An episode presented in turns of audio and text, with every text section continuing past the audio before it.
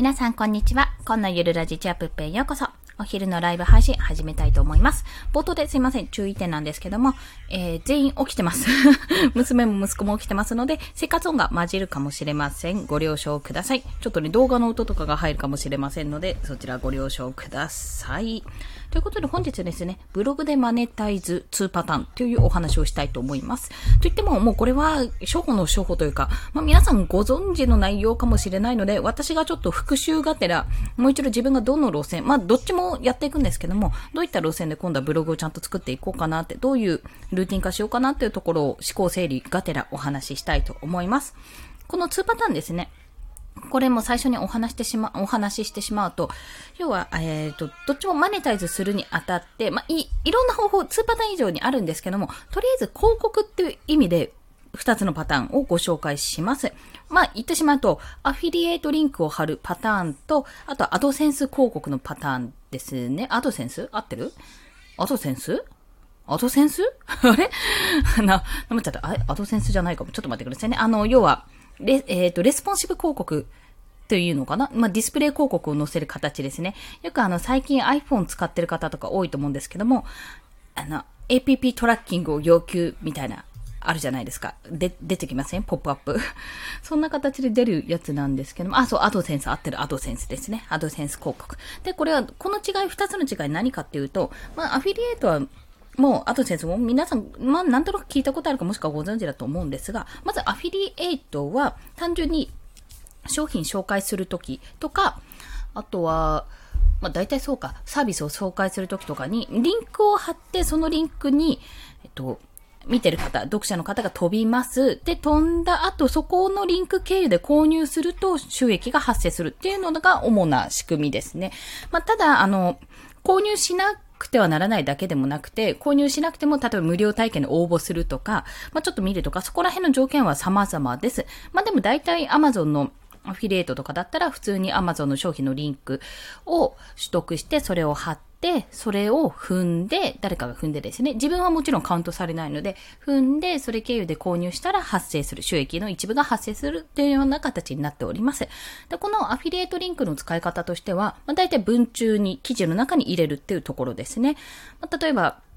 うん、何にしようかな。オーディブルですね。アマゾンオーディブルの訴求っていうのがよくあるんですけども、まあそれはアマゾンオーディブルはここがいいよっていう記事を1個書いて、まあそこにリンクを貼り付けるとか、本の紹介するときもオーディブル版のを紹介すると、結果として、あの、オーディブル版の本を紹介します。そこで踏みます。そこでじゃあオーディブルのこの本買おうってことで購入します。それ経由で、あの、会員登録まだされてない人は、もう会員登録をして、した収益と、なおかつ、その購入した本の一部の収益ですね。そちらが手に入るような仕組みになっています。なので本当にこれは、高単価案件と言われているものですね。そちらにつながると、めちゃめちゃいいと。で、よくあの、ボイシーの、えー、パーソナリティの周平さんは、あの、借金をご自身で抱えてるということで、債務整理のアフィリエイトっていうのがね、結構高単価であるんですよ。無料相談、弁護士無料相談とか、そんな形でね、あるので、それを使って、それが割と高単価案件だからやってるってお話をよくボイシー、ボイシーだっけな？でされていましたし、あと、池早さんとかは仮想通貨をされてるじゃないですか。で、仮想通貨関係というか金融関係ですね。金融関係って結構大きいんですよ。で、仮想通貨関係ですと、そのコインチェックとか、コインチェック以外にもあるんですが、の口座開設。コインチェックって仮想通貨の取引をする銀行みたいなところかな。銀行って言うとちょっといい、まあ取引する、取引所ですね。の口座っていうのを開設できるんですけども、そちらの口座開設だけでも結構高単価です。で私も高単価件をちらほら調べたときに、まあ、何をもって高単価っていうかなんですけども、100円200円とかじゃなくて、やっぱり1件1000円以上とか、まあ、1万円とかあるものだったらありがたいと思うんですが、大体ね、でも金融関係か不動産関係か、あと、弁護士系の無料相談系ですね。そっちは大きいです。マネーフォワードとかもね、1000円以上確かしたと思うんですよね。マネーフォワードじゃない。ごめんなさい。えっ、ー、と、マネードクターだ。失礼しました。マネードクターの無料相談とかも、そういったのもね、結構ね、案件としては高かったと思います。なので、もし、あの、これを聞いてる方で、主婦の方とか、まあ、主婦というか、自分がね、家計握ってるとか、家族の、なんて言うんだろう、保険を自分が担ってるとか、そういうのを担当してるっていうのであれば、結構自分がやってきた経験、保険の窓口とか、マネードクターとかの無料相談？そういうのやってきたなら、それのね、アフィリエイトもありますし、あと主婦だと電気代、ガス代の乗り換えとかね、あと、クレジットカードの発行ですね。結構ね、家族で食事用、食品用のクレジットカード作るとか、まあ、家族用の口座をなんか持つとか、生活費用の口座持つとか、そういったことでもネットの口座を使うと、割とそれでセルフバックもあったりするので、結構ね、そういったところが生活関係では狙い目かなと思っております。で、まあ、そのアフィリエイトリンクが発生、アフィリエイトリンクを貼って、まあ、それに準ずる記事を作って、そこでの収益をは収益と集客、集客と収益を図るっていうのがワンパターン目。そして、二パターン目。二パターン目は、もっともっとそのブログに集客、まあ、お客さんがいっぱい来るようになって、結構回るようになったら、アドセンス広告、Google アドセンス広告っていうのを入れるパターンがあります。まあ、これはどんなものかっていうと、あの、よく、記事とか途中でやってると、まあ、リンク、リンクとか、なんか次のページに行くっていうの飛ぶと、パッとなんか広告が出てくる時とかあるじゃないですか。あとはスクロールしていくと、サイドバーとかにこう、広告が出てくるって、なんか私はね、よく漫画読んでるので、漫画の広告が出てくるんですけども、そういったのがアドセンス広告です。で、あれはワンクリックしたり、ワンクリックかな？とか、まあ、収益、なんかね、とりあえず見れば見られるほど、まあ、クリックすればクリックされるほど、ビビたるものだけど収益が得られると。だから、もう PV 数が多い。もうめちゃめちゃ回転率が高い。その、えー、1ヶ月に1万 PV 以上だったっけな。まあ、そんな状態が基準で、そこぐらいまで行ったらやるといいっていうようなお話がされてますね。なので、まあ、一番最初はアフィリエイトリンクとか貼って、あとは、自分でこう、どんな記事書こうかな、自分の方向性ですね、そっちに特化した情報のブログを作って、まあ、そこからどんどんどんどん PV 数が増えたら、そこからアドセンス広告を貼るっていうのが流れになるかと思います。まあ、そんなようなイメージですね。で、まあ、私、そんな私、ブログが全然今できてない、できてないとか全然更新しきれてないんですけども、そこで、まあ、2パターンご紹介したんですが、結果としてね、結果としてそれが何になるかっていうと、ブログって一回書いとけば、リライトもちろん必要だし、リンク切れとか起こしてないかも確認は必要なんですけど、それだけで回るんですよ、要は。情報が新しければ、新しければ、古くなければ全然回るんですね。一回書けばどんどん回ってくれる。まあ、なんて説明したらいいかな。まあでも、本に近い、書籍に近いような感覚なんですが、何かあった時にパッと調べられるようになるので、本当に特化ブログを作っておくといいんだなっていうのをね、ここ最近、振り子のボイシー聞いたり、あと、学さんのボイシー聞いたり、そういった関係の結構ライターさんの話とか聞いたりすると、お話、音声ですね、聞いたり、そのツイッターとか見てると、やっぱブログは作っておいた方がいいんだなってことが分かったわけですよ。で、まあそうして、あの仕組みを作ってどんどん例えばこの音声配信もこういうお話をしました。って詳しくはこっちのブログで書いてますって形でブログに誘導すると、まあなんかパッと変な話、音声は時間があれば聞くけど、なんかパッと見たいよなとか、この前どの話してたっけみたいな時に、なんかブログで確認すると楽じゃないですか。